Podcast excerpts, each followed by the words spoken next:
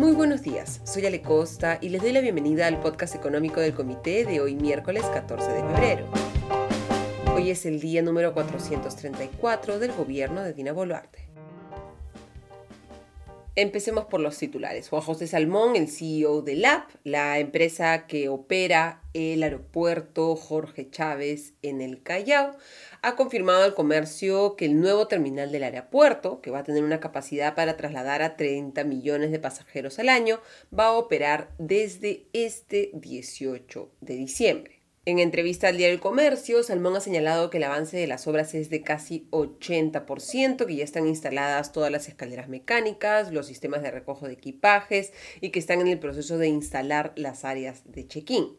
Lo que ha explicado Salmón es que en algún momento de la noche del 17 de diciembre va a dejar de operar el actual terminal del aeropuerto Jorge Chávez y que habrá un periodo de unas cuantas horas en el cual toda la operación se mudará al nuevo terminal y este comenzará a operar el 18 de diciembre. Ha indicado que se va a hacer una campaña de comunicación muy fuerte para los que los pasajeros sepan que sus vuelos arrancarán desde el nuevo terminal, pero que todavía falta información por parte del Ministerio de Transportes y Comunicaciones respecto a la construcción de este puente modular esta solución temporal que se va a implementar debido a que el Ministerio de Transportes y Comunicaciones no ha podido cumplir con su parte del acuerdo que era construir un puente definitivo, el puente Santa Rosa, y la APE está esperando la información sobre estos puentes temporales para poder completar, construir las vías que recibirán el tráfico desde el puente temporal hacia el em, terminal, hacia el nuevo terminal del aeropuerto Jorge Chávez. Se necesita también información respecto a cuánto tiempo va a demorar la construcción del puente Santa Rosa, porque también se van a tener que hacer desarrollos para recibir el tráfico una vez que esté listo y es importante saber cuánto va a demorar para, como ha señalado Salmón, abro comillas, determinar la obra que tenemos que hacer, cierro comillas sobre cómo se va a incrementar el tráfico aéreo. Hoy hay 35 movimientos por hora y con el tiempo deberían pasar a 70, como ha señalado Salmón en un contexto en el que los trabajadores de Corpac, los controladores aéreos, han generado una serie de retrasos en los vuelos en las últimas semanas. Lo que ha señalado Salmón es que el directorio de Corpac que renunció a Procomilla firmó un convenio de capacitación para que los controladores se vayan a España a capacitar en la operación con dos pistas. Espero ese acuerdo se haya mantenido. Cierro comillas. Y al menos por el momento, la Bolsa de Valores de Lima respira un poco más tranquila respecto a su calificación como mercado emergente, luego de que las acciones de la compañía Intercorp Financial Services se fuera incorporado por la proveedora de índices MSCI al Global Small Cap Indexes. Recordemos que uno de los requisitos que impone MSCI para mantener la calificación de la Bolsa de Valores de Lima como mercado emergente y no como mercado frontera, que se percibe como más riesgoso y que de darse esta reclasificación obligaría a muchos administradores de fondos a reducir su exposición a la Bolsa de Valores de Lima, si es que es, por ejemplo, un fondo que tiene que invertir una cierta parte de sus recursos en un mercado emergente o está expuesto solo a mercados emergentes y no puede exponerse al riesgo de mercado frontera. El requisito, recordemos, es tener al menos a tres empresas en el índice MSCI y con ahora cuatro empresas en el índice MSCI, en el caso de Intercorp Financial Services como Global Small Cap. Respiramos, como les decía, un poquito más tranquilos. Como explicaba el de la gestión Luis Ramos, gerente de estrategia de la Rain VR Research, sin embargo, abro comillas, aún se necesitan mayores argumentos para quitar los signos de interrogación en torno a la categoría de mercado emergente de la Bolsa de Valores de Lima. Seguimos en una situación vulnerable y no podemos bajar la guardia. Cierro comillas. Y la noticia del día, por supuesto, son los cambios en el gabinete ministerial. Han cambiado cuatro ministros, han salido los ministros de Economía y Finanzas, Alex Contreras. Felizmente ha salido el ministro de Energía y Minas, Oscar Vera, y también han habido cambios en las carteras de Defensa y Ambiente. En el Ministerio del Ambiente ha salido Albina Ruiz Ríos y ha sido reemplazada por el biólogo Juan Carlos Castro Vargas. En el Ministerio de Defensa ha salido Jorge Chávez Cresta y ha juramentado Walter Astudillo Chávez. En el Ministerio de Economía y Finanzas sale Alex Contreras e ingresa el economista José Aristar Bildo. Y en Energía y Minas deja el cargo Oscar Vera Gargurevich y entra Rómulo Mucho Mamani. Empecemos por el Ministerio de Energía y Minas. El cambio aquí era inevitable. Oscar Vera era responsable directo de la debacle de Petroperú, uno de los mayores riesgos fiscales en este momento en el horizonte, como lo ha dicho el Consejo Fiscal. Oscar Vera era, recordemos, trabajador de Petroperú, representante del sindicato del directorio y pasó al Ministerio de Energía y Minas defendiendo no los intereses de todos los peruanos ni el desarrollo del sector minero energético, sino los intereses de los trabajadores de Petroperú, a los que lo único que les interesa es que la compañía siga operando bajo los estándares actuales y bajo los beneficios que reciben actualmente los trabajadores de la petrolera estatal. Del lado positivo, durante la gestión de Vera se ha impulsado la creación de la ventanilla única digital para la minería, que busca acelerar los procesos, los larguísimos plazos para las aprobaciones de las inversiones en el sector minero. A inicios de febrero se había anunciado que ya iba a entrar en operación la primera fase de la ventanilla única digital, la relacionada a los permisos de la exploración minera.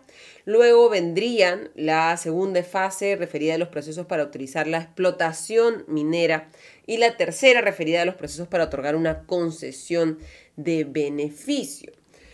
A la brevedad posible, el nuevo ministro de Energía y Minas, eh, Rómulo Mucho, debería anunciar la continuidad de este plan y qué otras cosas se están planteando hacer para promover la aceleración de la ejecución de las inversiones mineras. Rómulo Mucho es actualmente director del Instituto de Ingenieros de Minas del Perú. Ha sido viceministro de Minas durante el gobierno de Alejandro Toledo entre el 2005 y el 2006. Fue congresista brevemente entre el 2000 y el 2001. En el 2016 trató de llegar a ser candidato a las elecciones presidenciales por la agrupación Perú en Acción, pero su agrupación no contó con inscripción ante el Jurado Nacional de Elecciones y en el 2021 postuló al Congreso por el partido Avanza País, pero en segunda vuelta formó parte del equipo técnico de Fuerza Popular en el 2021, que tenía como candidata presidencial a Keiko Fujimori, es información del diario El Comercio. Como explica la revista Rumbo Minero, eh, Rómulo Mucho desde la década de los 80 ha trabajado en diversas minas, Tintaya, Regina, Málaga, Hochil Mining y también en la empresa Cementos Pacasmayo y ha tenido 43 años de experiencia en este tipo de empresas. Vemos entonces que Rómulo Mucho tiene experiencia en el sector, lo cual es positivo tiene conocimientos, él es ingeniero de minas de la Universidad Nacional del Antiplano de Puno, tiene un posgrado en la Universidad Nacional Mayor de San Marcos, tiene estudios de alta dirección en la Universidad de Piura, estudios de educación continua en la Queen's University de Kingston en Canadá, entre otros reconocimientos. Tiene también, de hay que decirlo, un perfil político y un interés político, que creo podría ser un poco la debilidad del perfil de Rómulo Mucho como titular del Ministerio de Energía y Minas. Peor, peor que Oscar Vera, nadie lo va a hacer y esperemos que Mucho utilice esa aspiración política o esa, esperemos, muñeca política para resolver los problemas de Petroperú. Nuevamente, no desde el interés de los trabajadores de Petroperú, sino de lo, del interés de todos los peruanos. El otro cambio importante y un cambio que estaba claramente cantado era el cambio en el Ministerio de Economía y Finanzas. Recordemos que el 3 de enero, Dina Boluarte, la presidenta, se reunió tanto con José Arista, el ahora ministro de Economía y Finanzas, como con el ex ministro de Economía Luis Carranza en Palacio de Gobierno. El 3 de enero se dio esta reunión y el 4 de enero tuvimos ese día extraño en el que el propio ahora ex ministro de Economía y Finanzas, eh, Alex Contreras trató de filtrar la información sobre su renuncia al diario La República a través de un mensaje de WhatsApp, pero que el diario La República, luego de que Contreras negara haber dado información sobre su renuncia, publicó los mensajes que le había mandado Contreras señalando que iba a renunciar. Ya desde ese entonces caía de madura la salida de Contreras del gabinete por una serie de motivos. La incapacidad que ha tenido durante su estadía en el Girón Junín para implementar medidas claras de reactivación económica, el muy pobre manejo político que tenía Contreras. En el MEF se necesita manejo técnico, pero también manejo político, revelado en la pésima forma en la que eh, se manejó este tema de la renuncia y la reunión con Arista, entre otros momentos. Y el hecho de que Contreras no haya podido realmente ponerse de lado de la inversión privada durante su estadía en el MEF. Contreras ayer se ha despedido a través de un mensaje en su cuenta de Twitter en el que ha señalado lo siguiente, abro comillas, luego de cinco años en el MEF toca asumir nuevos retos. Quiero agradecer a todas las personas con las que trabajé y con quienes pudimos impulsar medidas en favor del país en todos estos años. El año 2023 fue particularmente retador, pero valió la pena el esfuerzo, la economía pudo salir de la recesión y entraba en un proceso de expansión que es fundamental mantener y acelerar. Cierro comillas. La economía peruana, sin embargo, hay que decirlo, sigue en recesión. Todavía no ha habido un trimestre de crecimiento económico luego de cuatro trimestres de contracción.